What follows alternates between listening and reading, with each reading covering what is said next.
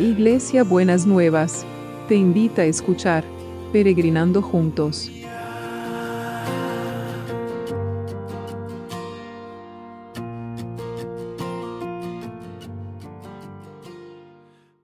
Buenos días mis peregrinos y peregrinas, ¿cómo estamos para empezar esta semana, este lunes que el Señor nos ha dado?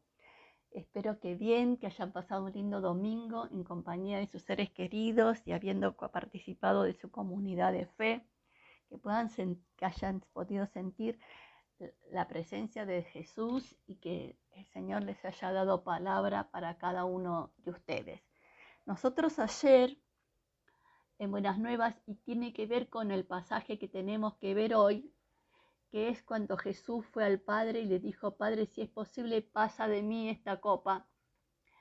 Tuvimos la visita en Buenas Nuevas de los papás de Lupita, que verdaderamente se acuerdan que estuvimos orando mucho con ella al principio y ella eh, que tiene dos años y ya sufrió cinco operaciones de corazón porque nació con una cardiopatía y se acuerdan que en el medio hasta tuvo COVID.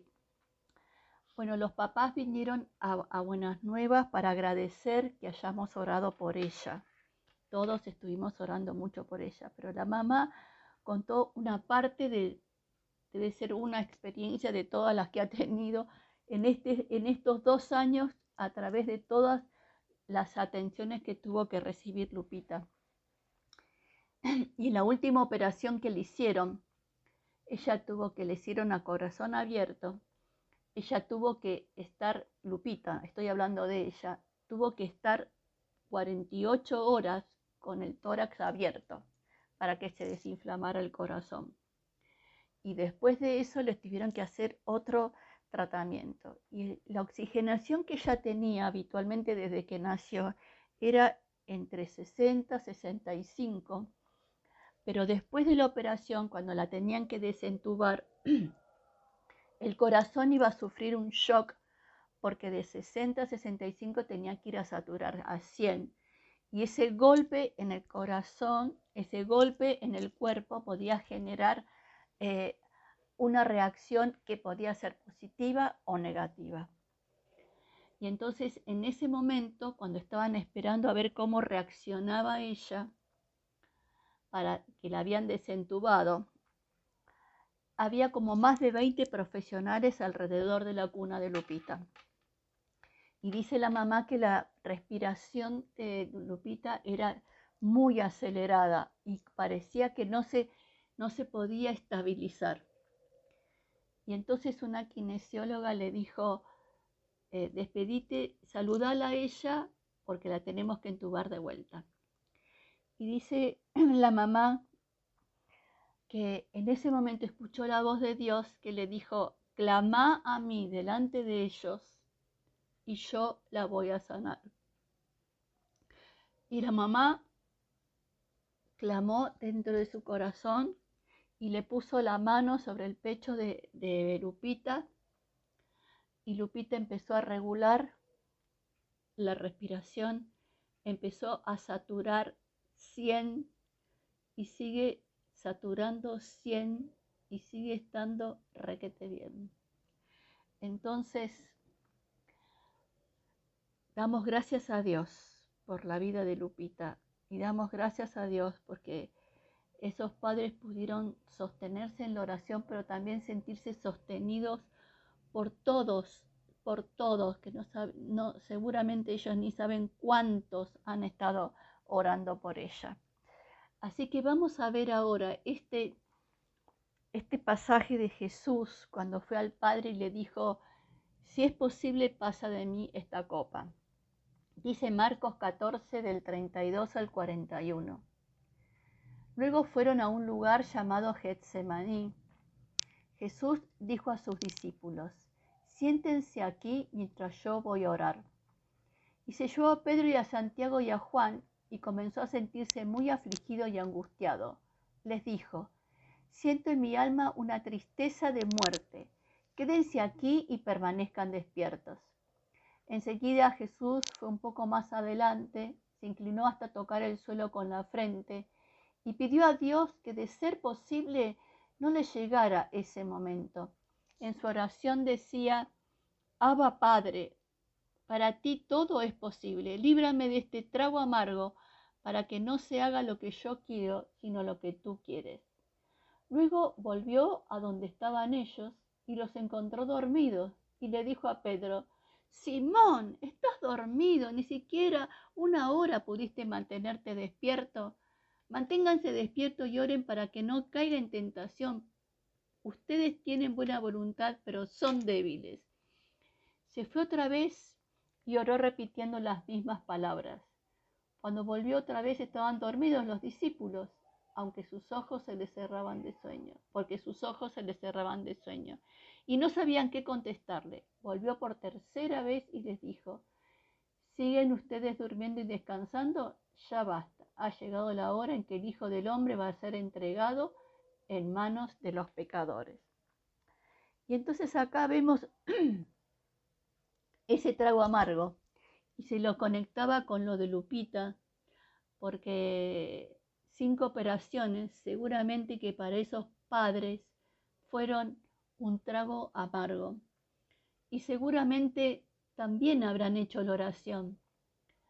Para vos nada es imposible, pero que no se haga mi voluntad sino la tuya. Y en otro evangelio, en el Evangelio de Lucas, dice que el sufrimiento de Jesús era increíble, pero vinieron unos ángeles a fortalecerlo. Y no sé cuál es tu trago amargo, en este tiempo, mi peregrino, mi peregrina. No sé cuál es esa situación que te tiene entristecido, afligido y angustiado.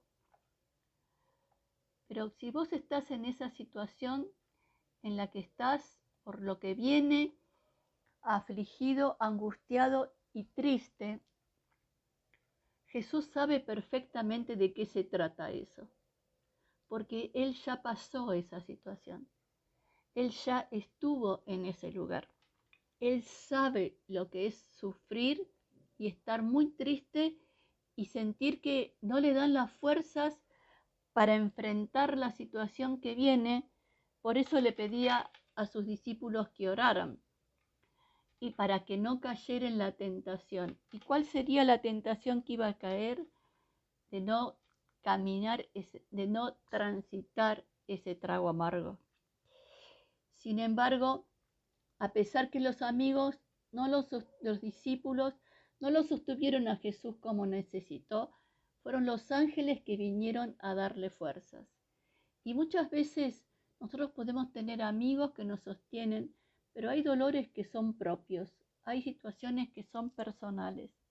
Y ahí es Jesús el que viene, y es Jesús el que manda a sus ángeles para que nosotros podamos estar firmes y tranquilos, sabiendo que la voluntad de Dios se va a hacer. Y como le dijo la mamá de Lupita, clama que lo voy a hacer en este momento. Quizás es en este tiempo, esa es la palabra para algunos de mis peregrinos y mis peregrinas. Clama al Señor que lo voy a hacer. Así que vamos a orar ahora por todos los que están en necesidad, Vamos a dar gracias por Lupita. Pero vamos a orar también por todos aquellos que están en tiempos de dolor, ¿no es cierto? Como orábamos por Dani, eh, en tiempos de dolor, eh, con una enfermedad prolongada, para que el Señor ponga su mano de sanidad sobre cada uno y cada una. Señor, queremos traer a todos los que están en necesidad a todos los que están sufriendo, para que vos pongas tu mano de sanidad, Señor. Esa copa amarga que vos transites ese momento y traigas la vida y traigas el poder y traigas la sanidad que cada uno y cada una necesita.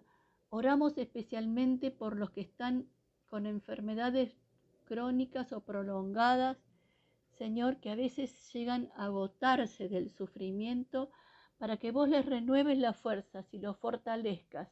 En el nombre de Jesús, Señor, derrama de tu sanidad, derrama de tu sanidad para los que están también con COVID, Señor, que Robert y Laura, Rory y Lichi, Señor, que son del Chaco, que están atravesando esta, el COVID, que los sostengas y los fortalezcas y que minimices los efectos, Señor, de, de, esta eh, pandemia y que fortalezcas y sostengas el pulmón de cada uno, de cada uno de ellos, Señor. Los bendecimos en el nombre de Jesús, en el nombre de Jesús.